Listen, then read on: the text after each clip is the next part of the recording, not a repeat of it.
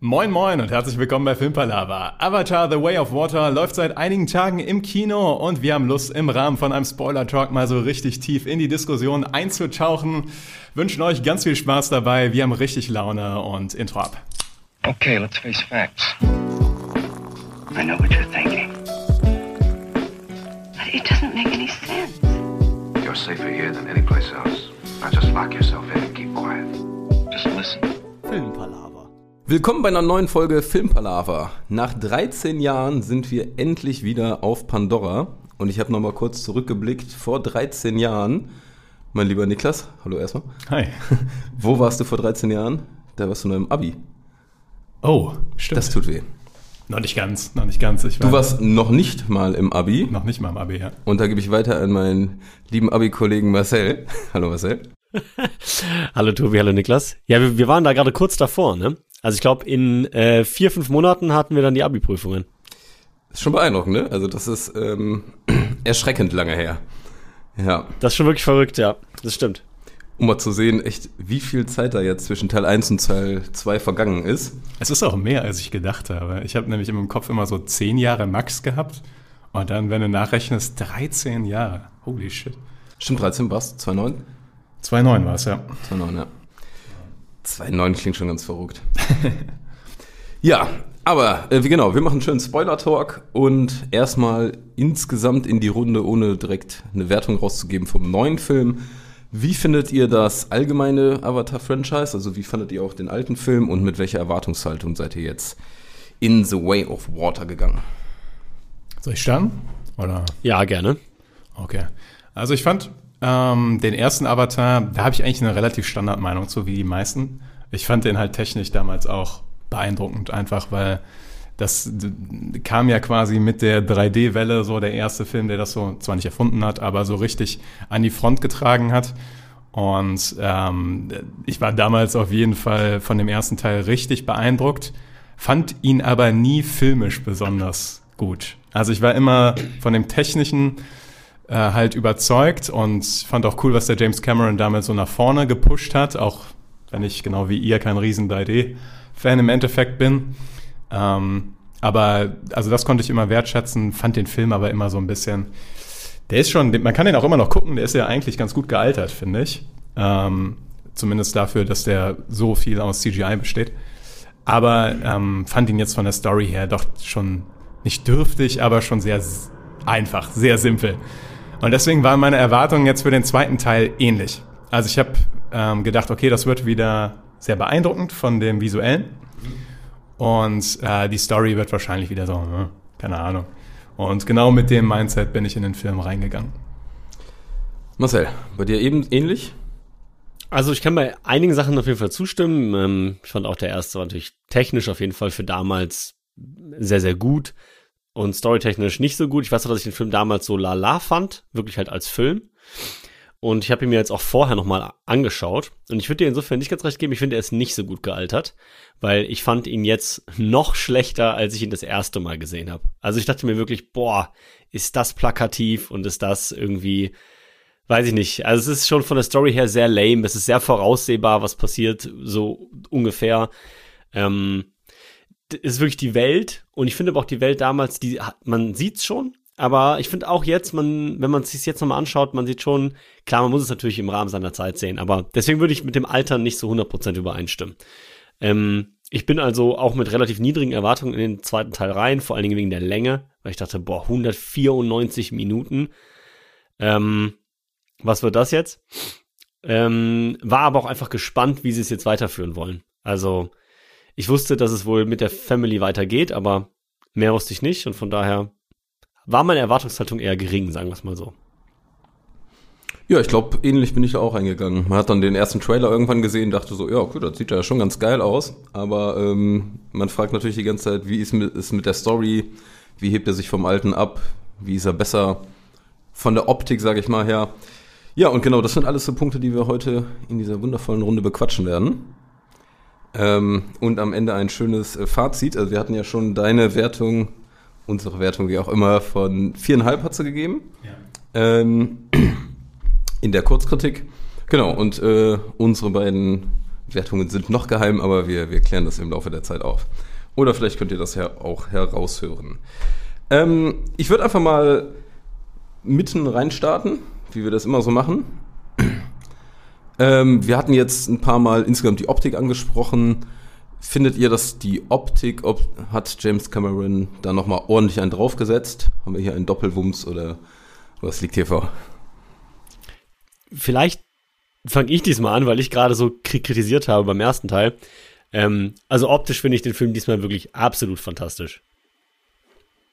Also die ganze Welt funktioniert in sich komplett ähm, und sie sieht wunderschön aus und sie zieht einen echt in ihren Bann. Also so sehr ich gerade Teil 1 noch kritisiert habe, wobei das da ja die Anlagen auch schon da sind, ja, und die Welt ja auch schon erschaffen wird. Äh, ich fand sie jetzt noch mal sehr viel nahbarer und ähm, ja, ähm, das war für mich zum Teil fast wie eine Naturdokumentation. Nur eben, ich glaube, du hattest es auch so ähnlich beschrieben, Niklas, in der Kurzkritik, äh, nur eben auf einem anderen Planeten. Aber das vergisst man zwischendurch fast, weil es für einen selbst so real alles wirkt. Also Hut ab, bin ich äh, sehr begeistert von. Ja, auf jeden Fall. Also ich habe es ja auch schon gesagt in der Kurzkritik. Und du sitzt da halt teilweise wirklich mit offenem Mund.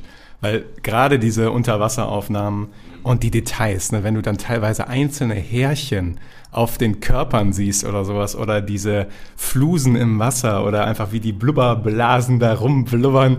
Und das sieht alles so unfassbar realistisch aus. dass, äh, also ich war auch hin und weg und das ist auch der Punkt, der den Film in seiner Länge für mich getragen hat, weil ich einfach die ganze Zeit etwas zum Bewundern hatte. Also ich war einfach die ganze Zeit am Staunen und am, ähm, oh, guck mal, da ist noch ein kleiner Fisch und sowas und so und der. Und das sah einfach so fantastisch aus, dass die Länge mich halt deswegen tatsächlich überhaupt nicht gestört hat, weil ich immer etwas zum Bestaunen hatte. Ich hatte auch nur so, dass die letzten 20 Minuten sich dann, da hat man dann langsam gemerkt, okay, ich sitze jetzt hier schon drei Stunden im Kinosessel. Es reicht langsam, aber äh, insgesamt bin ich da voll d'accord. Man wird richtig reingesogen. Man ist einfach in, während des Films war ich einfach komplett in dieser schönen, wundervollen Pandora-Welt und ähm, hat mich kein bisschen gestört, da drin zu sein. Also, einfach fantastisch, kann man nicht anders sagen. Und also ich, was ich so unfassbar krank finde, das muss ja so aufwendig sein. Ich kann mir gar nicht vorstellen, wie man das. Ich kann es mir einfach nicht mehr vorstellen. Für mich wirkt es langsam fast schon so, als wäre es leichter, ein paar neue Tiere zu züchten und in ein Aquarium zu machen und äh, zu schießen, als das alles, äh, das ist ja fast 100% computergeneriert alles, ne? Das ist ja... Ja, also die Bewegungen und so weiter von den Figuren sind ja Motion Capture. Ja, aber von den Avataren jetzt, ja. Genau, genau. Aber alles andere, also das ist, ich würde schon sagen, dass von dem, was du wirklich siehst, ist wahrscheinlich 95% einfach CGI. Ja, locker, ja. Also ähm, äh, vielleicht kurz, um das einzuordnen, in, welchem, in welcher Variante habt ihr den Film gesehen? Weil ich hatte tatsächlich die Dreifach-Kombo von iSense oder IMAX Kino, ähm, 3D und Higher Frame Rate. Deswegen habe ich mir ein bisschen gedacht, so, hm, ich weiß nicht, ob das in allen Varianten so beeindruckend aussieht. Also ich hatte auch ähm, 3D und High Frame Rate, aber nicht ähm, dieses iSense. Und ich habe auch, glaube ich, auf Englisch geschaut. Hat jetzt auf die Wirkung der Welt keinen Unterschied, aber grundsätzlich, genau, haben wir, glaube ich, auch beide Sprachvariationen vertreten. Ja. Wir beide haben ihn nämlich auf Deutsch gesehen. Ne? Genau, wir beide auf Deutsch. Ähm, ich hatte den nur in 3D, glaube ich, gesehen. Ich glaube, mit keinem Hickhack. Ich glaube, 3D, ja, hätte nicht sein gemusst. Ich glaube, der wäre auch so beeindruckend gewesen. Ähm, aber da, da möchte man jetzt wirklich nicht rummeckern so wie der aussieht. Können wir aber nachher auch nochmal drüber sprechen, finde ich. Über 3D? ja. Ja, dann lass doch, hau doch jetzt direkt raus. Okay, also, weil ich finde nämlich tatsächlich, ich wollte erst in 2D gehen und habe dann mit mir gerungen und mich doch noch für die 3D-Vorstellung entschieden, weil ich dachte, okay, Avatar ist wirklich so die Filmreihe oder ne, der Film, wo ich sage, das ist drauf ausgelegt und es legt, also es ist wirklich dafür produziert. Ähm, also wollte ich dem auch die Chance geben, weil ich ja sonst nie in 3D gehe. Und ich fand echt, die ersten zehn Minuten musste ich mich wieder reinfinden. Fand ich es wieder ein bisschen irritierend mit der Perspektive und, und dann hat es mich aber richtig reingezogen. Und ich hatte wirklich das Gefühl, dass es einen Impact hatte auf das, wie ich die Welt wahrnehme. Gerade da, dadurch, dass, so, dass es so viel um die Natur, um die Welt und sowas ging, hatte ich echt irgendwie noch mal mehr das Gefühl, dass ich in dieser Welt drin bin. Und das hatte ich sonst nie. Also ich würde sagen tatsächlich, dass ich in dem Fall ausnahmsweise wirklich empfehlen würde, 3D zu gehen statt 2D. Ich habe jetzt natürlich auch den direkten Vergleich nicht, aber ich hatte tatsächlich das Gefühl nach dem Schauen, dass es einen Mehrwert für mich hatte. Ging mir auch so. Also ich hatte auch tatsächlich, es ist super paradox, weil ich eigentlich auch froh bin, dass mittlerweile die meisten Filme nicht mehr in 3D erscheinen und dass man eigentlich de facto fast nur noch 2D-Filme hat. Finde ich eine super Entwicklung, kann gerne so weitergehen. Aber jetzt bei Avatar war es bei mir auch so, dass ich dachte, okay, 3D bei dem Film passt schon. Und ich fand auch tatsächlich, dass das wirklich dem Film eine Dreidimensionalität gegeben hat, die hier und da das Bild wirklich tiefer gemacht hat, als es normalerweise ist. Nee, kann schon sein. Ich glaube, ich bräuchte den, wirklich auch den genannten direkten Vergleich mal, dass man da sieht, ist das nicht vielleicht beim 2D auch schon absolut gigantisch. Aber es ist gut möglich, dass 3D da äh, besser ist. Ich, ich würde nur vermuten, mir hätte es wahrscheinlich nicht gefehlt. Also das hätte jetzt nicht den Film anders bewerten lassen für mich. Aber man muss ja halt auch einfach sagen, dass James Cameron halt von Anfang an da Arbeit reinsteckt, dass das so wirklich dieses, äh, dieses Erlebnis wird, weil er hat ja diese Special Kamera gebaut, die super freaky aussieht mit den verschiedenen Winkeln der Linsen und äh, auch schon beim Avatar 1, war, das war ja der Film, der 3D überhaupt gepusht hat. Und ähm, ihm kann ich das nicht übel nehmen, dass der Film so mit 3D zusammenhängt, weil das irgendwie auch mit ihm verknüpft ist. Deswegen ist das in Ordnung. Die, was ich mich halt ein bisschen, oder ich hoffe, dass dadurch jetzt nicht der 3D-Trend nochmal belebt wird. Oh, bitte nicht. Das wäre ärgerlich. Also, weil wahrscheinlich werden ja Avatar 3, 4 und 5, die jetzt auch schon feststehen, auch in dieser 3D-Technik da sein. Und kann halt schon sein, dass die Kinos wieder überlegen soll oder die Studios wieder überlegen, ja, okay, die nächsten paar Jahre wird es wieder 3D-Filme geben. Ja, aber nur wegen Avatar. Und wenn, wenn man sich die Preise anguckt, ne? Also, ich weiß nicht, was ihr bezahlt hättet. Mein Ticket, wenn ich das Original gekauft hätte, hätte 28,50 Euro gekostet. Allerdings inklusive Brille. Das muss man sich mal reinziehen. Also da muss ich, also da muss ich ehrlich sagen, da war ich hier richtig positiv überrascht. Ich war hier in einem äh, Cineplex und da habe ich bezahlt, all, also alles drin, 12 Euro. Und ich habe da kein Abo, und ich habe da kein Abo, gar nichts. Also Ja. ich habe 12 Euro bezahlt für den Film mit High Framerate, 3D, 3D-Brille habe ich am Eingang be bekommen, die war inklusive, musste ich nicht extra zahlen. Also 12 Euro. Da war ich sehr, sehr happy mit, muss ich sagen. Da würd ich Weniger sagen- als die Hälfte, das ist ja, Ja. crazy. Also ich habe 22 oder so bezahlt und die Brille natürlich on top. Also da muss Ja. ich äh, Respekt an Cineplex. Allerdings weiß ich auch nicht, ich habe die Mitternachtspremiere gesehen. Also wirklich der Film, der Das- um eins nach zwölf angefangen hat. Es kann sein, dass sie da nochmal einen Aufschlag gegeben haben drauf. Aber so viel Geld habe ich auch noch nie für Film theoretisch bezahlt. Ja, es ist schon Klopper, ja. Ist schon ein Klopper. Ja. Ist schon Klopper. Apropos Klopper. Es gibt richtige Kloppertiere. Nein, mir ist keine gute Überleitung eingefallen. Nein, aber wir hatten ja gerade schon von dieser äh, verrückten Tierwelt geredet. Also abgesehen von diesem Nature-Charme, den es da insgesamt gibt in der ganzen Pandora-Welt, äh, hast du ja diese wahnsinnig coolen Tiere. Deshalb einmal die Frage an euch. Welches von diesen ganzen, nehmen wir Wasserwesen oder auch anderen Wesen, fandet ihr so richtig geil? Also habt ihr da, habt ihr ein Lieblingstier, nenn ich's mal? Ja, ich fand die, die Wale, also Tukan hießen die, glaube ich, oder sowas in der Richtung. Die fand ich schon. Tulkun? Tukun? Tukun? Tulkun oder sowas? Ich Tu- weiß- Tukun, glaube ich, ja. Ich fand die schon mega und ich fand auch cool, dass die quasi intelligente Wesen sind. Also, also dass die so inszeniert sind, dass es quasi eine ganz eigene Spezies ist mit ähm, weiterentwickelter Intelligenz und Kultur quasi. Ähm, hätte ich fast sogar noch mehr von gesehen, gerne irgendwie. Ähm, kommt aber vielleicht ja noch in den nächsten Teilen. Und das fand ich schon eine, eine, ja, eine Dimension, die und auch dieses supergeile Bild, was genau aus der Naturdoku ist, wo dieser eine Tulkun äh, da senkrecht im Wasser steht mit der Flosse ausgestreckt und dann der ähm, Navi da neben war, sah schon toll aus. Ja. Obwohl ich an der Stelle einmal äh, ein, äh, einwerfen muss.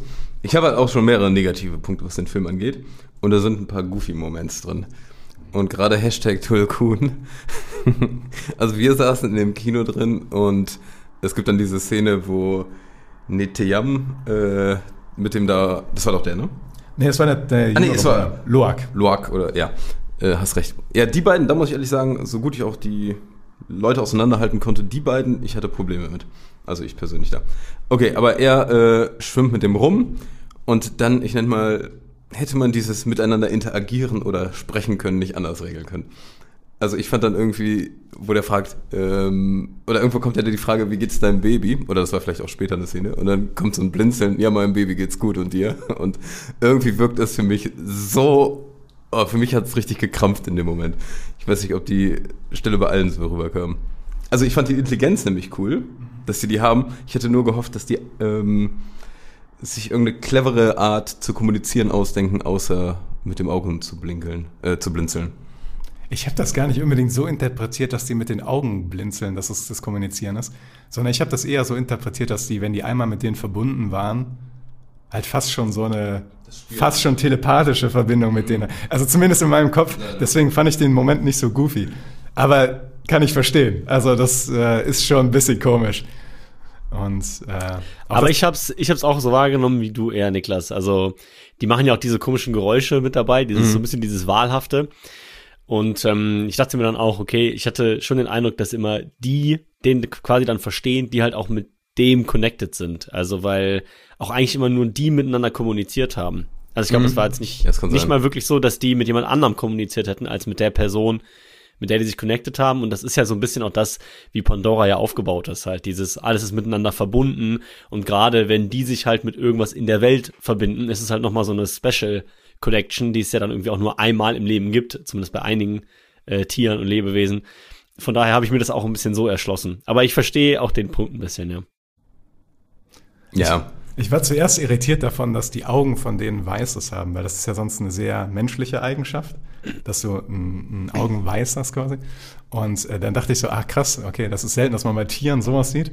Und dann im Endeffekt, dass sich rausstellt, dass das halt intelligente Wesen sind, hat dann aber wieder für mich so gepasst, quasi.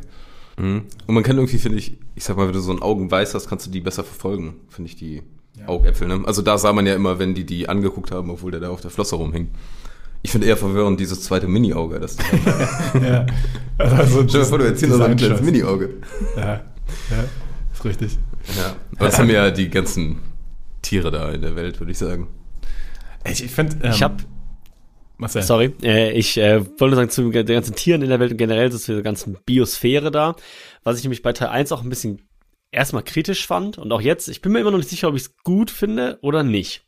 Weil es ist im Prinzip wie die Erde, nur mit leichten Abänderungen. Also es ist jetzt nicht, dass ich sage, okay, da wird eine wirklich eine andere Welt erschaffen, sondern es ist, okay, ja, es gibt halt Wale, es gibt halt diese, okay, nennen wir sie mal Flugsaurier, ähm, und das ist alles relativ nah dran an den Realisten. Dann gibt's diese Halbkrokodilviecher, auf denen die da so reiten.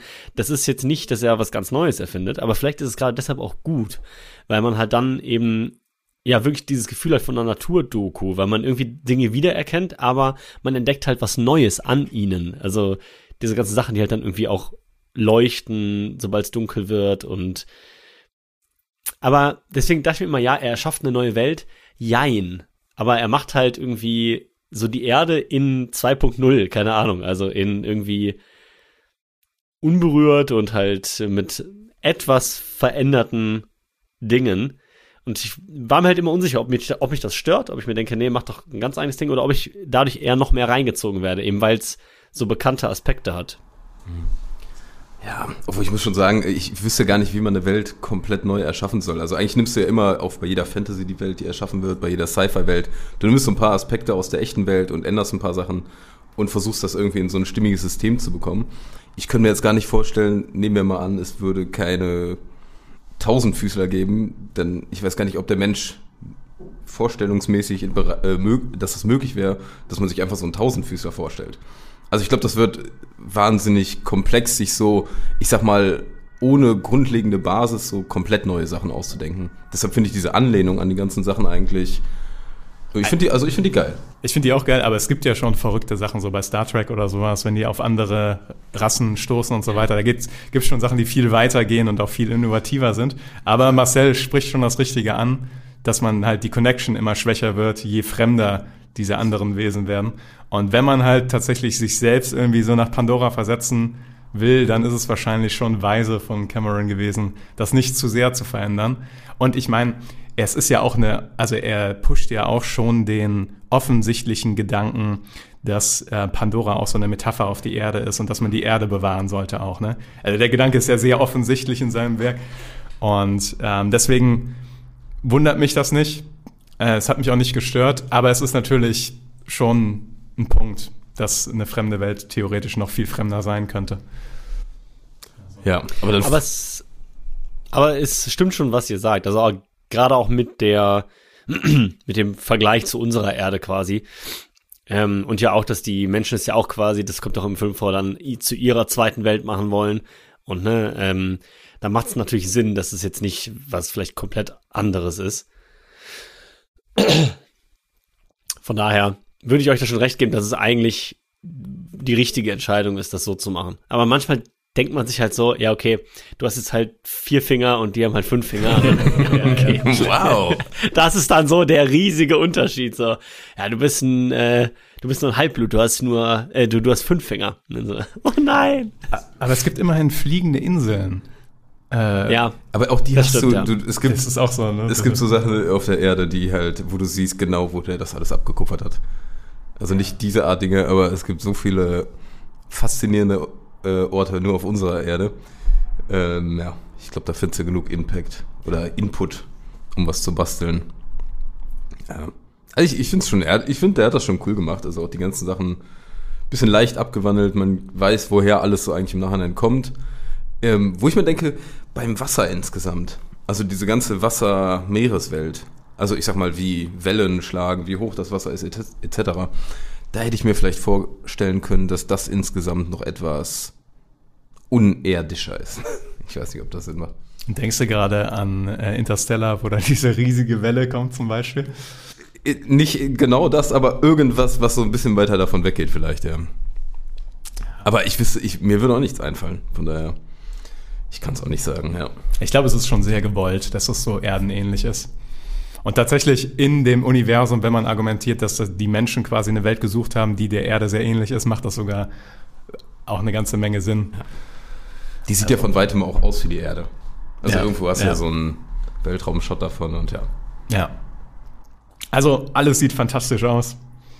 Das ist echt. Ähm, sollen wir mal ein bisschen auf die Dramaturgie eingehen und so weiter? Also, weil gerne, ja.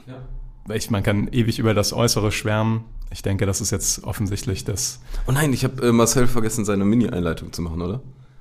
Ja, dann, dann kommt sie jetzt, wenn wir jetzt eh zur Ja. Dramaturgie gehen, dann Genau. können wir das doch jetzt, und zwar finde ich, So lange vorbereitet. ähm, ich versuche es wirklich mal äh, sehr kurz zu halten. Ich fand nämlich ähm, eine Aussage, die ich glaube ich, ist da glaube ich eine Spiegelrezension oder so, die ich gelesen habe über den Film. Und da wurde der Film dreigeteilt und das fand ich eigentlich eine sehr smarte Einteilung. Und zwar einmal in quasi, ähm, ja, das Familienleben endet und der Krieg kommt zurück. Dann Naturdoku und dann Action-Blockbuster. Und ich finde, so kann man es relativ gut dreiteilen. Und wenn wir uns da so ein bisschen, glaube ich, dran lang hangeln, dann werden wir, glaube ich, auch die wesentlichen Elemente, ähm, ja, alle mit abdecken. Also ähm, können wir mal versuchen, chronologisch zu starten und dann wie immer ans Ende springen. Ja, finde ich gut. Also, Hast du schön gemacht, Marcel. Das Ja. war auch weniger als sieben Minuten wie beim letzten Mal. Also ja, aber wie gesagt, äh, hatte auch eine gute Vorlage, wie gesagt, von dieser Rezension, die ich gelesen hatte, weil ich Ja. das eine ganz smarte Einteilung fand. Ja, aber lass doch gerne da äh, starten. Das Familienleben endet, hast du es genannt, ne? Ähm, Genau. Ja, da, da kommen wir auch äh, zu meinem größten Kritikpunkt am ganzen Film. Äh, wie, sage ich mal, die ganze Exposition aufgebaut wird, beziehungsweise sagen wir einfach mal, wie du es auch schon mal angesprochen hast, der Bösewicht, das Böse eingeführt wird. ja. Ich fand auch, dass, also die ersten, das sind irgendwie die erste Viertelstunde oder sowas so, da hatte ich auch noch zu kämpfen mit dem Film. Ist gut, dass der Film so lang ist. Am Ende vom Film hatte ich die erste Viertelstunde de facto vergessen. Weil am also zum einen hat man tatsächlich das, was Marcel eben gesagt hat, du brauchst erstmal wieder so ein paar Momente, um das 3D reinzukommen, um die Welt erstmal so in dich reinfließen zu lassen. Und dann kommt der Film direkt mit so ein paar Kloppern, storytechnisch, wo du denkst so, hm, na gut, also die Menschen kommen wieder quasi, also machen wir das gleiche nochmal. Nur ist der Antagonist jetzt Navi, aber es ist der gleiche, nämlich der äh, Quaritch. Und jetzt ist er halt in Blau. Und äh, jetzt der einzige Unterschied ist, dass Jake Sully von Anfang an quasi bei den Navi ist. So, das ist so das Setup. Und da dachte ich so, hm, mal gucken, ob da was draus wird. Ich weiß nicht, wie ihr. Also du hast schon angedeutet, du hast es ähm, ähnlich empfunden. Ja, also in kurz und knapp, also die Grundstory des Konfliktes ist ja so hanebüchen langweilig. Also es ist ja wirklich, ähm, da denke ich mir, okay, der Typ kommt wieder, es wird nicht mal genau erklärt, wie seine Avatar reinen Mutation da funktioniert hat, was ich Der wurde geklont. Das, ja, aber was, was da, was dahinter steckt und was das jetzt heißt für den, ist der jetzt der alte, der neue, da hätte man ja einen schönen Konflikt irgendwie aufbauen können oder, ja, ich weiß nicht, ein bisschen mehr Licht drauf werfen können, aber stattdessen ist er da und hat das Ziel äh, Rache. Und da denke ich mir, hat man, kann man nicht in so einem bombastischen 192 Minuten Film dem Zuschauer so einen Hauch mehr zutrauen von wegen Komplexität, dass man so ein bisschen mehr in so eine Richtung geht, ja, der hat, der verfolgt irgendwas und das ist aber auch irgendwie sinngemäß. Also ich nenne mal beispielsweise den guten Thanos Fingerschnips-Knipser da. Der hat ja eine Agenda, der will ja, sag ich mal, die Welt dadurch besser machen, dass die Hälfte stirbt und es nicht mehr so überbevölkert ist. Und hier hast du einfach so einen Typ, ja, ähm, dann nehmen wir hier Rache und jetzt will der die Jake Sully-Familie töten. Und das ist viel zu wenig. Also das ist nicht nur zu wenig, das ist viel zu wenig für mich. Ja. Ja, muss ich leider zustimmen, war auch am Anfang mein großes Problem. Ich dachte, oh, jetzt kommt derselbe plakative Anti-Gegner vom ersten Teil. Der kommt jetzt exakt gleich wieder nur als Navi, wie du schon meintest, Niklas. Da hatte ich auch große Schwierigkeiten mit. Ähm, und ich hatte ja so eine große Angst, dass die jetzt aus dem ähm, äh, Spider und ihm so eine Vater-Sohn-Story machen. Und zum Teil ist es so gekommen. Ja. Zum Teil war ich aber auch positiv überrascht, dass es nicht so riesig aufgebauscht wurde. Also, da muss ich sagen, war ich am Ende fast ein bisschen erleichtert, weil ich hatte am Anfang wirklich Angst, dass es jetzt so ein Ding wird. Aber das ging dann. Aber ich habe mich auch immer wieder zwischendurch ge gefragt, warum jagen die den jetzt eigentlich?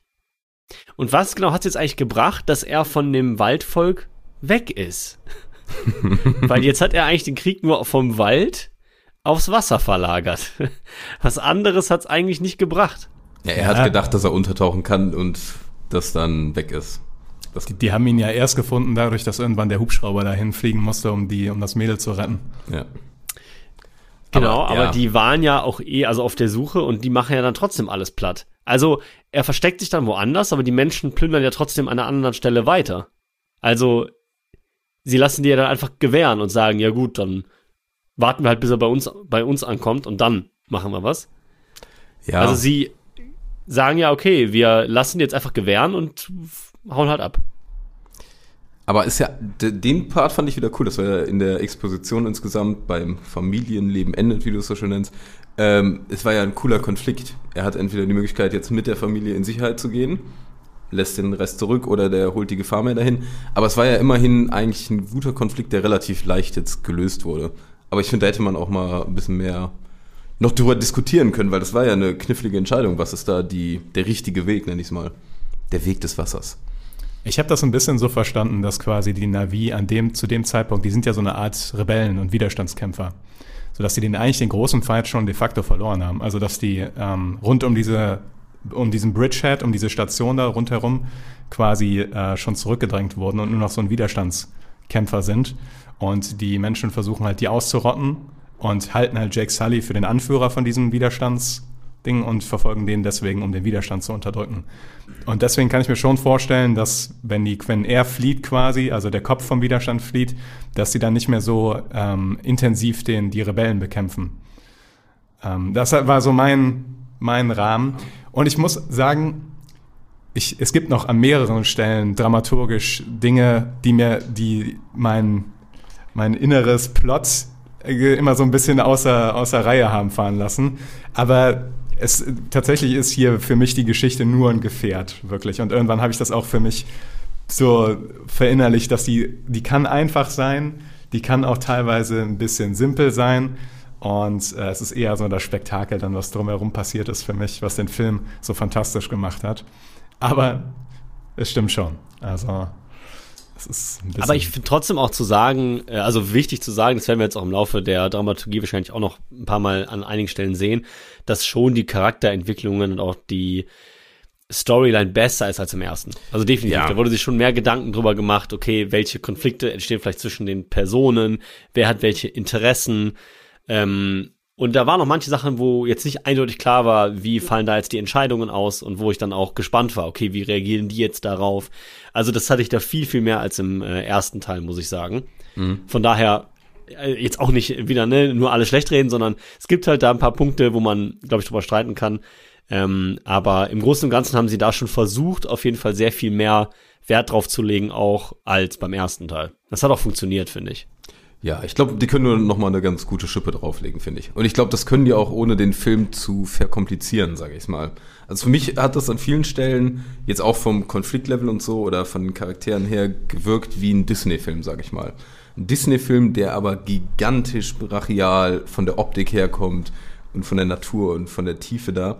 Ähm, Es ist de aber- facto ein Disney-Film. ne? ja, ja, aber Disney. dafür ist, ist, sieht's halt zu cool aus. Es sieht dafür zu krass aus. Und dann denke ich mir, wenn du das auf so einem hohen Level machst, dann lass doch bitte die, ich weiß nicht, die Story so relativ locker dahin plätschern. Also da, da gibt doch ein klein bisschen mehr Funken und für mich wäre der Film äh, wahnsinnig viel besser gewesen, wenn man sich ein bisschen mehr getraut hätte. Also ich sag mal, ein bisschen mehr dem Zuschauer zugetraut hätte, als einfach immer nur den Konflikt, die wollen ausbeuten, die verteidigen sich. Also das, ja, es ist für mich ein bisschen zu wenig einfach. Kann ich verstehen, kann ich verstehen. Ich glaube allerdings auch, dass hier sehr viel Vorbereitungsarbeit geleistet wurde für die nächsten drei Teile. Ist ein guter Punkt auch. Denn was ja auch am Anfang mich ein bisschen ja, gefordert hat und was du eben auch schon angesprochen hast, man wird mit sehr vielen Charakteren konfrontiert, mit der, äh, mit der Familie von Sully, mit den vier Kindern und auch noch Spider dazu.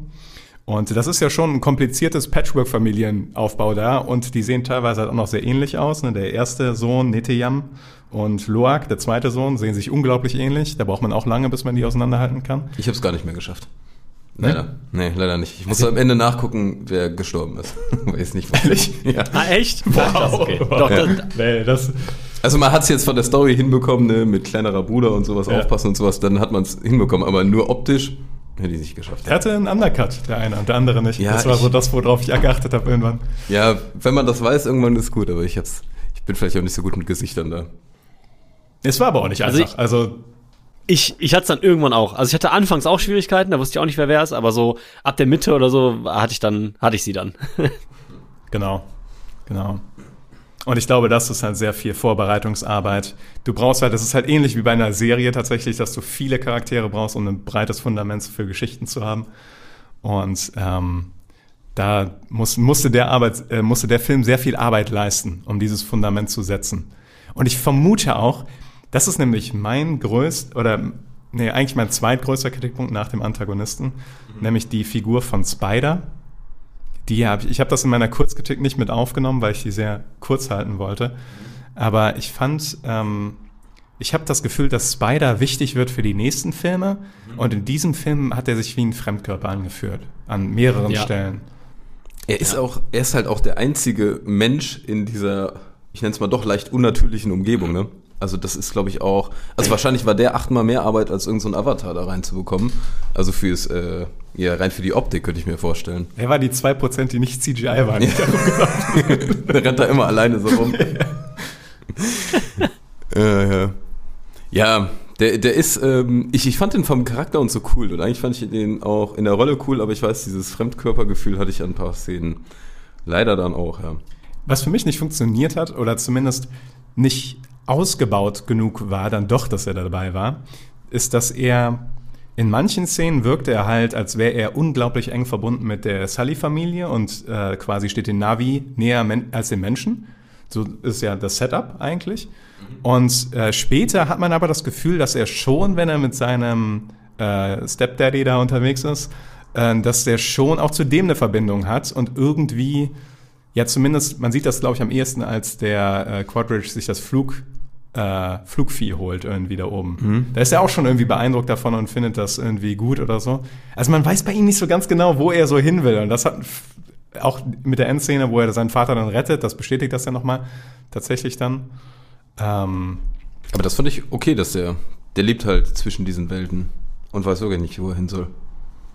Ja, ja, aber das macht, ah, ja, das, das stimmt. Aber das, das, in manchen Szenen hat das auf mich so ein bisschen so, solltest du jetzt nicht eigentlich viel mehr Widerstand leisten? Er leistet immer wieder Widerstand, ja, Ja, ja. Aber dann steht er auch wieder nur so daneben und dann denke ich mir so, hm, weiß ich nicht.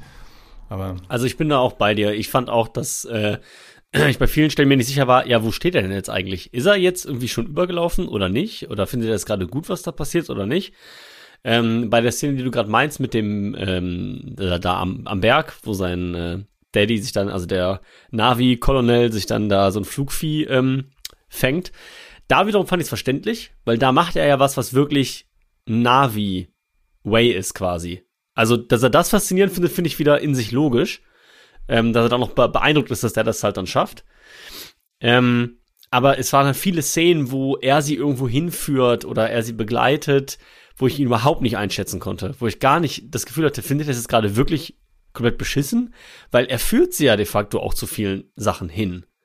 Ähm, klar, er hat jetzt wenig Wahl, da kann man jetzt drüber streiten, ja, weil er natürlich da in diesem Gefängnis sitzt, aber er hält halt diese Folter aus und dann sagt der Vater so, ja, hey, pass auf, du kannst jetzt hier entweder drin hocken und dich weiter foltern lassen oder du zeigst mir, wo die Sachen sind und wir haben ein besseres Leben. Könnte er ja auch sagen, nee, ich zeig euch das nicht. Er hat ja vorher auch standgehalten und jetzt sagt er halt, ja gut, okay, ich zeig euch halt, wo die ganzen Sachen sind. Dann macht er halt mal alles kaputt. Das ist schwierig. Also er zeigt immer so Ansätze davon, dass er es natürlich nicht gut findet und ähm, dass er dann auch trauert, wenn die da irgendwelche Tiere umbringen und so, aber es sind halt immer nur so Ansätze. Es, Ja. Ich fand's auch schwer, ihn zu fassen. Vielleicht hüpft er ein paar Mal zu oft von der einen zur anderen Seite und man weiß nicht, aus welchem Grund er jetzt wieder rüber hüpft und da.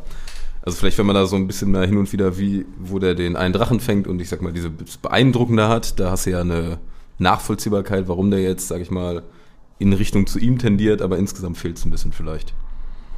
Könnte ich mir vorstellen, ja. Der Spider. ich glaube, das war so ganz gut irgendwie das erste Drittel, oder? So, also diese, die Exposition erstmal von den Figuren und von dem, von dem Grundkonflikt. Sollen wir Ähm, zur Naturdoku gehen? Ja, gerne.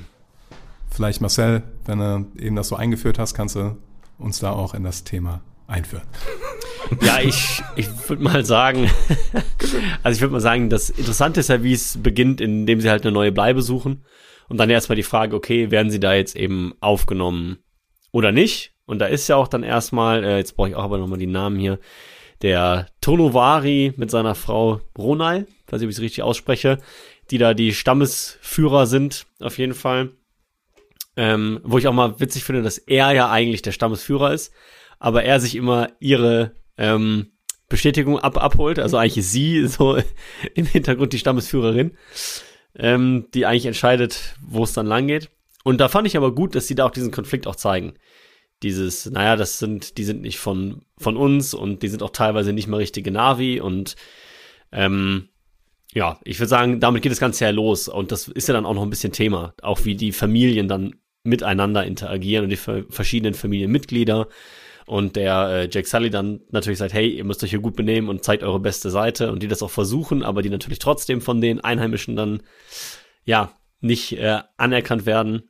Ähm, ich fand dahingehend erstmal ganz kurz ganz cool, wie unterschiedlich die quasi ähm, physisch dann gebaut sind. Also dass die dann, wenn die halt diesen Way of Water haben, also im, am, am Wasser leben, dass sie dann selber quasi hinten diese Flosse als Schwanz haben und nicht, weil die anderen haben das ja mehr so wie so Affen, die sich damit quasi so hangeln könnten und die haben dann halt wirklich wie so eigene Flossen. Das fand ich zum Beispiel schon mal ganz, ganz nice, muss ich sagen. Und hier auch diese Schwimmhautflossen und sowas. Das war ja alles, äh, die hatten ja hier mehr am Arm noch so einen kleinen Lappen, nenn ich's mal. Das fand ich auch, das sah geil designt aus. Und es ist, also hatte was. Ich fand, ähm, dass dieser Zeitraum so ein bisschen mich am ehesten an den ersten Film erinnert hat, von dem, vom Lernfaktor her.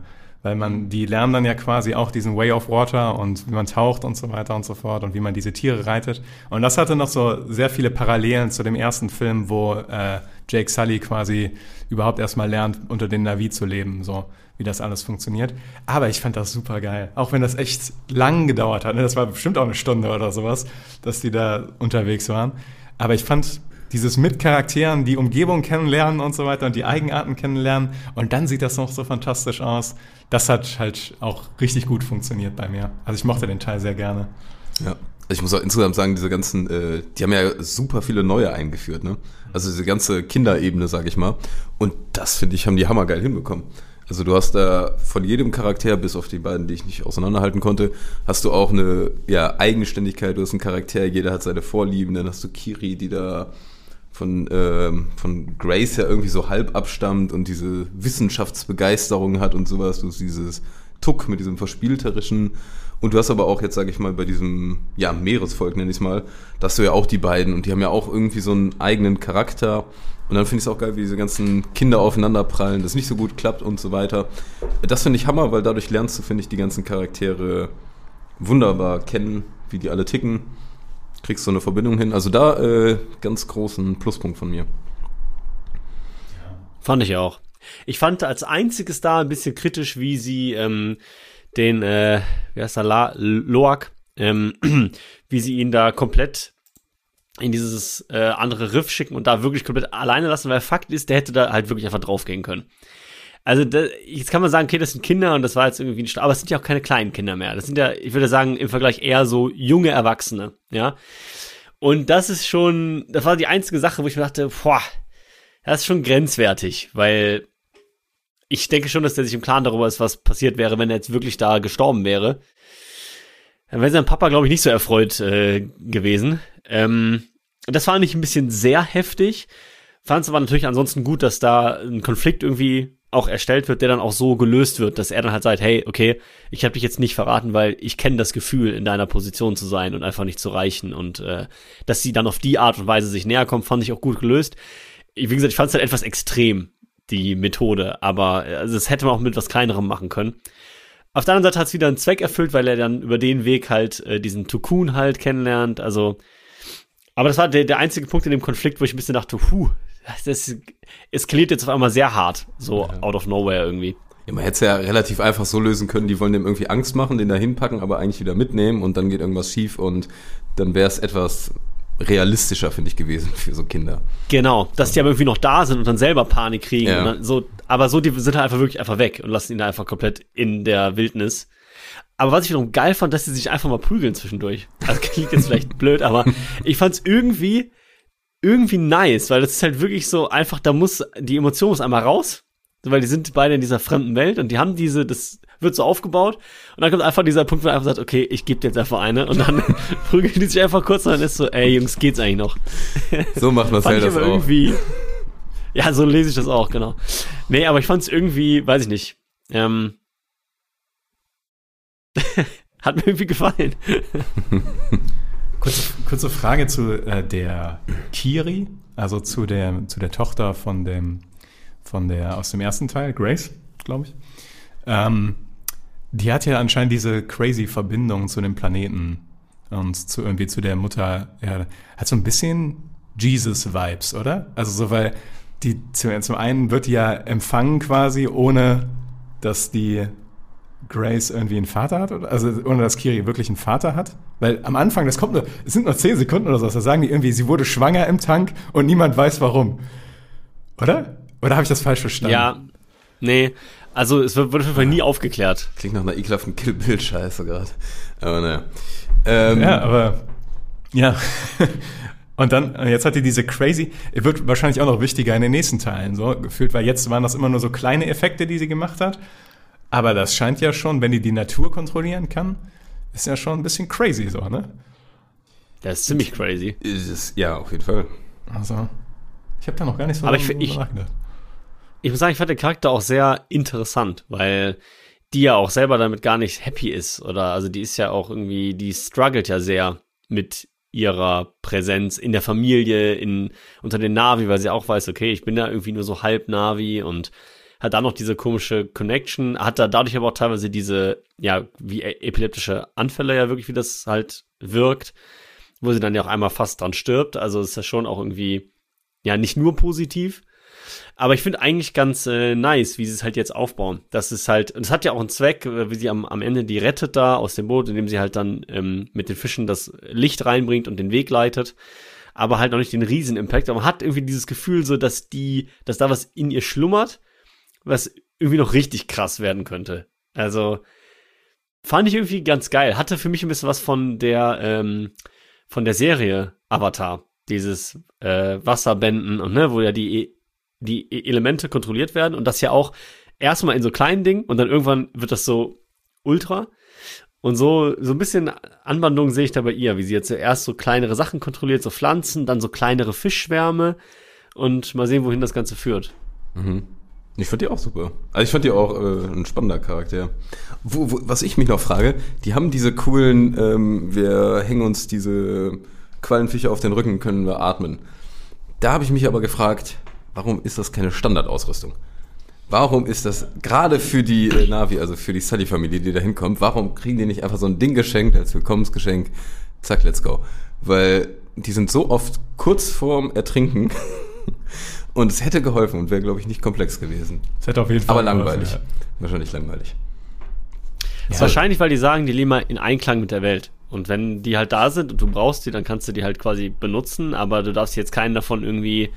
Ja, klar. also Was klar, ja, ja. die Sache ist, weil das, das ist ja trotzdem, das ist ja was Lebendiges. Das heißt, wenn du jetzt sagst, die schenken denen das, ja, okay, und wie, also dann müssen die das ja irgendwie in eine Art Käfig setzen oder so, damit die das ja jederzeit auch nutzen können. Das Argument dagegen sind diese Aale. Weil die Aale, die pfeifen die immer direkt zur, zur Stelle, wenn die gerade so einen Aal benutzen wollen, um schneller sich fortzubewegen.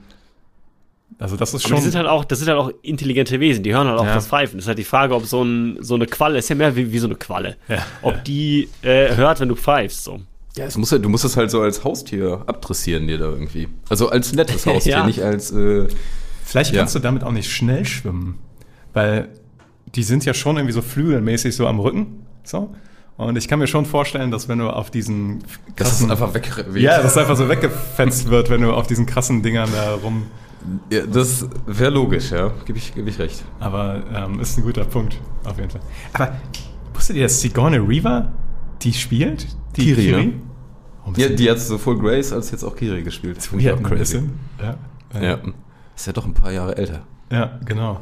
Also, Und an wen Kiri mich irgendwie erinnert, ist ähm, so vom Erscheinungsbild, vielleicht liegt es ein bisschen an den Haaren, an Nori von der Herr der Ringe-Serie. ach, okay. Aus irgendeinem Grund. Ich weiß nicht, ob es an der Frise lag oder so, aber irgendwie ein paar Dingen dachte ich so, hat ein bisschen was von Nori. Aber das war nur so ein Gedanke. Ähm, ja, wollen wir doch weiter auf das, auf die Naturdoku eingehen. Ich sag mal, auf dieses Einleben in der neuen Way of Water Welt. Von mir aus können wir zum Oder- Grand Finale gehen. Gehen wir, genau. Hätte ich nämlich sonst jetzt auch vorgeschlagen. Ähm, Grand Finale, es wird actionreich. Das kann man schon mal sagen, ne? Also es kommt nochmal zack. Ähm, jetzt wollen wir mal ein bisschen ballern. Und ich würde als erstes gerne auf eine Sache eingehen und zwar auf diese ganze, ich weiß jetzt nicht, ob das der genaue Einstiegspunkt ist, aber auf diese ganze Wahljagd. Ja. Ähm, weil das war für mich eine der geilsten Szenerien überhaupt in dieser ganzen äh, Pandora-Welt. Die haben so unfassbar viele Gedanken sich gemacht. Die haben so viel Wert drauf gelegt auf so Kleinigkeiten. Die haben, ne, also diese Pfeile, die die abschießen, diese Betäubungsgranaten, wird wahrscheinlich natürlich viel von, ja, wird es unfassbar viele Parallelen zur richtigen Wahljagd geben, in irgendeiner Art und Weise, aber dann blähen sich die Dinger auf, die schwimmen hoch, die hauen da mit Ultraschall was raus. Ich fand es Hammer. Und die haben sich sogar überlegt, ja, die Mutter, die schwimmt bei dem Kalb, also langsamer, ne? Also auch all das, was in Naturdokus, wie du es immer wieder gesagt hast, ne, sich überlegt wird. Und dann mein Highlight bei dieser ganzen Sache ist, abgesehen davon, dass ich diese ganze Wahljagd fantastisch fand, also auch grausam, aber fantastisch, sind diese Krabbenroboter. mein absoluter Favorit sind diese fucking Krabbenroboter, die einmal so da durchschwimmen können und dann so da lang und dann da drauf rumklettern, dieses mechanische. Größtes Highlight im Film, Krabbenroboter. Dafür wollte ich kurz mein Plädoyer aussprechen. Votet für die Krabbenroboter, Leute. ja. Nee, finde ich schön. Ich muss sagen, die Krabbenroboter als solche fand ich jetzt gar nicht so krass. Also ich fand die auch cool. Aber die, die Wahljagd fand ich auch absolut fantastisch. Also, wie du sagst, halt grausam, aber ich fand es fantastisch, wie detailliert und durchdacht sie das gemacht haben. Also, auch, dass sie sich dafür die Zeit genommen haben. Das wirklich auch alles zu zeigen. Okay, wie läuft jetzt durch dieser Prozess von Anfang bis Ende? Von der Trennung der Herde bis zu, okay, was machen wir jetzt mit dem Vieh? Also, was gewinnen wir jetzt eigentlich? Warum jagen wir das Teil? Und das, also hat für mich super gut funktioniert. Fand ich echt auch. Man hätte ja auch nur eine Harpune schießen können, die richtig fett ist und fertig. Ja. Ich fand Das auch, war halt tausendmal smarter gelöst. Also, ich fand auch cool, wie die dann gegenübergestellt haben, wie sich äh, Loak mit seinem Tukan, Tulkun? Tulkun verbindet, so und das auf sehr harmonische Art und Weise, quasi auf natürliche Art und Weise. Und dann hast du einen harten Kontrast dazu, wenn die das, wenn die den äh, Tulkun erlegt haben und dann mit dieser Bohrmaschine da unten dieses Nerven, Nervenflüssigkeit da sich rausholen. Das ist schon ein brutaler Vergleich. Und ähm, ich, ich fand den Film eh, gerade jetzt gegen Ende an einigen Stellen, erstaunlich brutal. Aber Ja. hallo. Also auch wieder mal so ein einzelner Arm durch die Ja, Gegend fliegt und genau so. dachte ich mir so, oha, hallo, da habe ich jetzt nicht mit gerechnet, muss ich zugeben. Obwohl dieser Ähm, Arm ganz kurz noch, der hätte auch schon ein bisschen früher ab sein müssen. Also der wird Ja, irgendwann da so rangepresst und ich dachte so, warum hängt denn der Arm da noch? Und dann nächste Szene, ja. Und der hat erstaunlich wenig Blut da dran. Aber ich, Aber in ich der gleichen auch. Szene habe ich auch gedacht, Respekt. Das könnt ihr auch nur machen, weil der Film so lang ist, weil man dann argumentieren kann, ja, das ist da eine Szene, die können wir FSK 12 machen, aber als der andere da weggeflogen ist, sagst du, oh ja, okay. ja, dann dachte ich mir auch. Ähm, aber grundsätzlich, um mal äh, zu Richtung, Richtung Action zu kommen, das ist ja quasi nur der, der Aufmacher, ne, dass sie halt die jagen, damit die irgendwann, da habe ich mich auch übrigens kurz gefragt, jetzt muss ich doch nochmal leider ausholen, shit, ähm, macht es Sinn, dass der Sully die Kinder leben lässt und dann sagt, wir jagen jetzt die Wale da, äh, nicht der Sully, der Colonel, dass der Colonel die Kinder vom Sully leben lässt und sagt, okay, wir jagen jetzt die Wale, damit der Sully kommt. Der Sully, der äh, Colonel, meine Güte, der Colonel will ja, will ja eh, dass der Sully kommt und will ihn ja sowieso im Prinzip auch töten. Also, ich sehe nicht, dass der jetzt groß Mitleid hätte oder so. Dem ist ja auch egal, wenn seine, von seiner Family jemand stirbt. Das betrifft ihn ja jetzt eher wenig. Da dachte ich mir kurz, also der Sully kommt auf jeden Fall, wenn du jetzt seinen Sohn tötest und den als Message rüberschickst. Safe kommt er dann. Aber stattdessen, ich meine, klar, dramaturgisch, ja, aber es ist dann trotzdem, man muss trotzdem logisch mal kurz drüber nachdenken. Jagen sie dann diese Wale und sagen, ja, okay, wenn wir genug Wale jagen, dann werden die irgendwann kommen und wenn die kommen, dann kommt der Sully schon auch. Es ist halt so, da gäbe es einen sehr viel direkteren Weg. Das ist das Problem mit dem ganzen Bösewicht. Ich finde, der macht in so vielen Stellen keine sinnvolle logische Entscheidung. Und wie oft insgesamt in dieser ganzen Endszen- Endszenerie da so eine Geisel, da sind Geiseln, dann sind die Geiseln hier und da haben wir wieder irgendwie Geiseln und immer ist es, äh, ich töte die Geiseln, wenn du jetzt nicht das machst und ja, dann mache ich halt doch das. Also das wirkte für mich schon arg schwierig. Also das hätte man auch weglassen können, finde ich. Oder halt dem Bösewicht nicht mal dem Colonel da irgendwie ein bisschen mehr Tiefgang geben können. Also ich fand es auch, bei ganz vielen Stellen habe ich mir gedacht, ähm, ja, warum erschießt du den jetzt nicht? Also auch eine Szene noch ganz kurz, wo äh, Spider dann kommt und der Colonel dann seine Waffen hinfallen lässt. Dann haut die Sully-Familie einfach ab. Warum knallt ihr den Typ nicht ab? Keine Ahnung. Ich habe bei ganz vielen Stellen mir gedacht, nee, ich halte das so wie, das ist ja nicht logisch, wie er gerade handelt. Aber ja, Ja. schwierig. Ist richtig. Also der Film hat sich da auch mehrmals irgendwie im Kreis gedreht gefühlt. Also dann hatten sie wieder die Geiseln und dann wieder zurück und dann hatten sie wieder die Geiseln.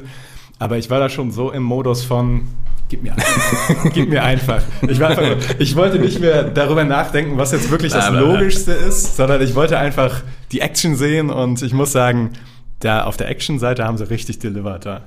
Also Ja, das ja. fand, ich, fand ich richtig phänomenal. Aber alle Punkte, die ihr gerade gesagt habt, sind richtig. Ja.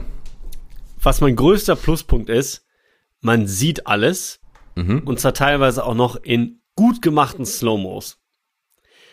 Ah, ich liebe es, wenn es nicht diese Wackelkamera und ich sehe überhaupt nicht, was Ja, passiert und überall sind Querbeetschüsse. Ich weiß gar nicht mehr, wer, wer wo ist und wer wer ist. Und ich wusste, wer da gerade gegen wen irgendwie einen Zweikampf oder Dreikampf hat. Ähm, man hat immer diese einzelnen Aktionen gesehen. Da blieb dann auch kurz die Kamera drauf. Man gerade, und ich finde das bei so Action-Szenen, da war ja auch ganz viel mit Bewegung, ja, wo die auf diesen Viechern reiten oder irgendwo lang schlittern oder, und trotzdem habe ich nie komplett die Übersicht verloren. Ich wusste trotzdem immer, okay, der rutscht jetzt dahin und schießt auf das und der reagiert, weicht ein paar Mal aus, äh, schultert seine Waffe, schießt zurück und ich sehe das alles. Und obwohl das alles so hektisch ist und so schnell passiert, sehe ich das auch in einem schönen Tempo, sodass ich dem auch folgen kann. Also fand ich, ich war sehr positiv überrascht von der Action. Ich war richtig drin und fand sie richtig gut. Du hast es ja auch schon in der Kurzkritik angesprochen, man behält diese Übersicht, das ist einfach so geil. Du hast nicht dieses Schnittgewitter, was du andauernd bei irgendwelchen Actionfilmen hast. Und ich fand es auch richtig cool, das einfach zuzugucken. Es war einfach auch mal nicht anstrengend, ne? Man konnte sich einfach zurücklehnen und beballern lassen und es war trotzdem spannend, keine Frage. Und ich zum Beispiel, auch meine Highlight-Szenen sind einfach immer, wenn ähm, Naitiri zum Beispiel mit dem Bogen da irgendwo rumfliegt und mit diesem Bogen in so einen äh, Helikopter reinballert und du merkst so, oh, der ist drin, geil. Ich muss auch sagen, es gibt so viele Filme, wo die so unnötigerweise Bögen einsetzen, wo du Ja. denkst, das ist so dämlich, dass ihr Bögen einsetzt. Aber da denkst du halt so, ja, den Bogen, das ist kein Wunder, dass sie den einsetzt. Der hat ja richtig Bums, ey. Ja. Also, Und ich find's auch geil, weil die sammelt dann auch mal ihre Pfeile wieder ein Ja. und benutzt den nochmal. Und das sind, das sind alles so Kleinigkeiten, die mag ich sehr. Und die Sachen haben halt einen Impact, wie du schon sagst. So, ne? Dieser Pfeil, der rumst da halt rein. Du merkst wirklich, der hat richtig Impact. Und auch wenn teilweise so ein, so ein Schuss irgendwie einen trifft oder so, dann hat der teilweise auch Impact. Und das finde ich immer total wichtig bei sowas, dass du merkst, okay, das, auch dass von so Schüssen eine Gefahr ausgeht und von so einem Pfeil und Bogen, dass da eine Gefahr ausgeht. Und das funktioniert für mich, wie gesagt, sehr, sehr, sehr gut. Und du hattest wieder, was ich auch beeindruckend fand, du hattest auf der bösen Seite, ne, also ich sag mal die äh, Himmelsmenschen, da hattest du Szenen, wo irgendwer umgehauen wird und andere zu dem hingehen und dem helfen. Fand ich auch mal wieder geil. Das war ja, was ich bei Andor auch so gefeiert habe. Wo du sonst einfach immer hast, ja, Futter, tot, tot, tot, weg damit. Interessiert uns alles nicht, wir sind einfach nur Maschinen.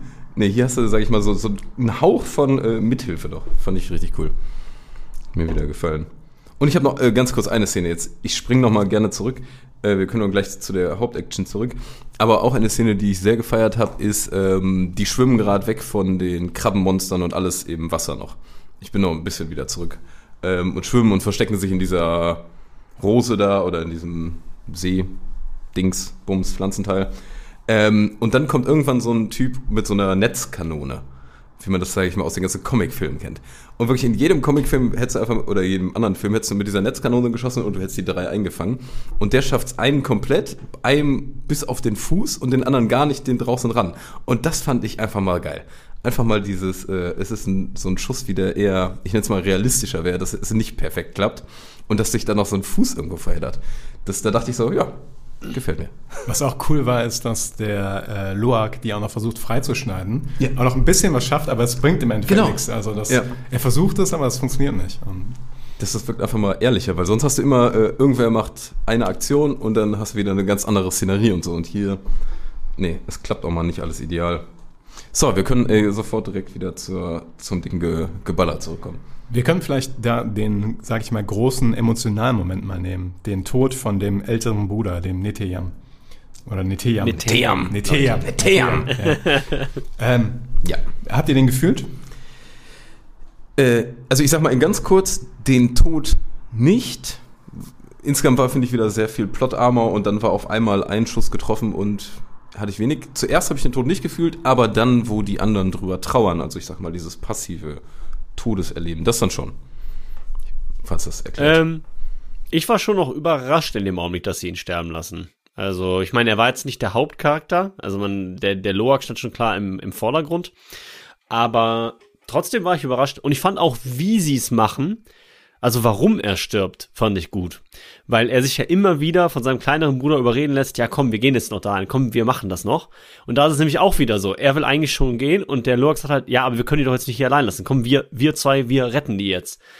Und am Ende fällt er dem halt zum Opfer. Also auch da ist, auch für spätere Filme, vielleicht noch, weiß ich, ob es nochmal aufgegriffen wird, aber ich fände es an sich interessant, da auch dieses Ding, wie wirkt das Ganze auf Loak. Also man merkt ja auch bei der Szene, wo er stirbt schon, und das fand, deswegen hat es mich schon noch ein bisschen getroffen, weil man merkt auch auf dem Felsen schon, dass den Loak das besonders hart trifft. Ähm, und der, ich glaube auch da schon diese Schuldgefühle auch in sich spürt. Und von daher, also, ich würde dir auch recht geben, man merkt es nochmal mehr, wenn dann wirklich so, ne, diese richtige Trauerfeier ist, aber fand ich jetzt nicht, also hat mich nicht kalt gelassen. Ich meinte gar nicht die Trauerfeier, ich meine dieser Moment, er ist da tot auf dem Felsen und dann an den Reaktionen von den ganzen. Dadurch, finde ich, kam mehr Ach die so, Trauer. ja. Also Ja, da nicht dadurch, dass dir, ich den Charakter vermisse, weil mit dem habe ich weniger gebandelt, sondern eher, sag ich mal, aus der Trauer, die in der Familie da verbleibt. Das fand ich so das Emotionale. Und ich, also ich finde es Ja, nee, wahnsinnig konsequent und ich finde es auch äh, super, dass die den haben sterben lassen, in dem Sinne, weil es mal sinnig ist, ja. Ich äh, stimme dir da vollkommen zu. Ich fand auch den Tod an sich ich habe es ein bisschen kommen sehen, weil es ist ja schon ein hartes Foreshadowing mit der ersten Szene bei dem, bei dem ähm, Zugüberfall, dass er da schwer verletzt wird durch, den, durch die Taten von Loak. Es ist ja eigentlich gespiegelt quasi sehr ähnlich. Ähm, allerdings muss ich dann sagen, was für mich verkauft hat, war die Reaktion von Naitiri. Mhm. Weil ich dachte kurz, oh fuck, die geht jetzt richtig rogue. Weil die hatte auf einmal so einen so einen Blick irgendwie drauf, wo du denkst so, oh, da ist aber was am Brodeln, ey. Und das hat für mich unglaublich gut funktioniert und ich dachte auch kurz, die tötet Spider. Also als dann in dem Standoff. Und ganz ehrlich, wäre das passiert, oh, im Endeffekt gab es dann die gute Auflösung, aber kurz dachte ich so, holy shit, ey, jetzt fließt das Blut aber. Und, äh, ist nicht passiert, aber trotzdem ihre Reaktion hat's für mich verkauft. Mhm. Und Loaks Reaktion auch, ja. Ich, hat, der hat für mich funktioniert. Fand ich auch, ja. Finde ich aber eine spannende Frage, ob das später nochmal aufgegriffen wird, weil die Nightiri ja eh mit dem Spider so ein bisschen, die sagt ja auch immer, ja, er ist halt keiner von uns und da wird es halt zum ersten Mal so sehr konkret dann in der Situation. Bin ich mal gespannt, inwiefern das da noch, also es wird mit Sicherheit nochmal eine, eine Rolle spielen. Er wird aber, wie du sagst, wird gut aufgebaut schon mal. Also. Ja. Ist interessant, dass die Kiri so krass in die Familie mit aufgenommen haben, ne? aber Spider nicht. Es sieht halt genauso aus, ne? Ja. Also macht ja schon ja. mal viel aus. Macht stimmt schon. Und ich glaube, mit Grace haben die ein bisschen mehr gebundelt als mit Colonel Miles. das, das Klein ein, bisschen. Das mag ein Argument sein. Ja. Gut. Ähm, ich habe gar nicht mehr, äh, ich habe gar nichts Krasses mehr hier. An Punkten. Sollen wir zum Fazit kommen? Ich fand noch ganz kurz, ähm, bevor wir zum Fazit kommen, wie habt ihr das am Ende wahrgenommen? Weil das hat ja so ein bisschen fast schon Titanic-Vibes. So dieses, wir sind jetzt äh, eingeschlossen jeweils in diesen ähm, kleinen Luftkämmerchen. Ähm, hat das für euch gut funktioniert oder war das für euch dann okay, das hätte man jetzt nicht noch gebraucht? Ah, das war das ist so ein Moment, wo es bei der, äh, beim Film schon Richtung in die langen Minuten ging irgendwann, fand ich nachher. Deshalb, ich weiß nicht, ob ich so genau gebraucht hätte. Es war jetzt nicht so, dass ich, wie ich sonst bei so spannenden Filmen, mitgeatmet habe, nenne ich es mal, oder da mitgelitten habe, was ja eigentlich äh, in so Szenen immer relativ viel ausmacht. Daher, ich hätte jetzt, für mich war es vielleicht ein bisschen ähm, Drama reinpushen noch. Aber nur mein erster Gedanke.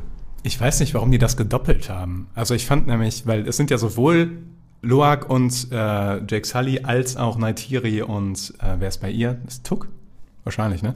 Ja, Tuck, glaube ich, ja. Ja, und du hast beide Situationen und beide werden gleich de facto aufgelöst. Ja, du hast dadurch noch ein bisschen mehr Bonding zwischen Loak und seinem Vater. Ja. Und Kiri kommt rein. Und ja, aber, genau, aber theoretisch hätte es das nur einmal für mich gebraucht. Also, dass das jetzt beide so, weil, okay, aber ich, ich hätte nicht beide Situationen gebraucht. Und ich muss auch sagen, du kommst dann halt irgendwann über die drei Stunden und dann sitzt du da da oder so, okay.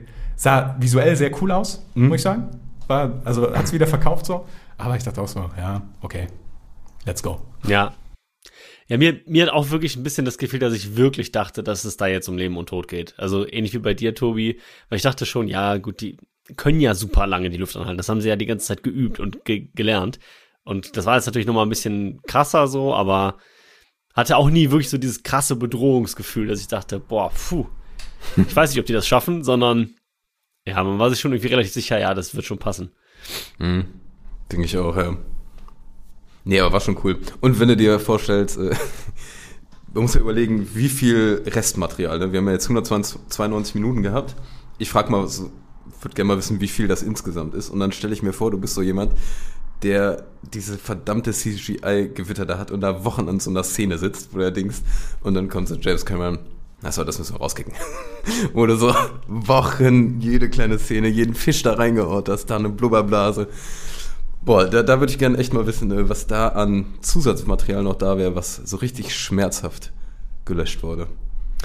Aber da gibt's doch bestimmt viel, was dann irgendwie auf der Dreifach Blu-ray Edition äh, Fünf Stunden Ding. Äh, 850 Minuten lang ist. ja, wer weiß. Ja, dann lass doch mal zum Fazit. Äh, also in kurzen Sätzen, was fandet ihr gut, was schlecht? Immer mit äh, Fokus, äh, nee, oder mit oh Gott. mit Konstellation, sage ich mal, zum ersten Film, also im Vergleich, wie ihr den fandet. Und was für eine Sternewertung hättet ihr?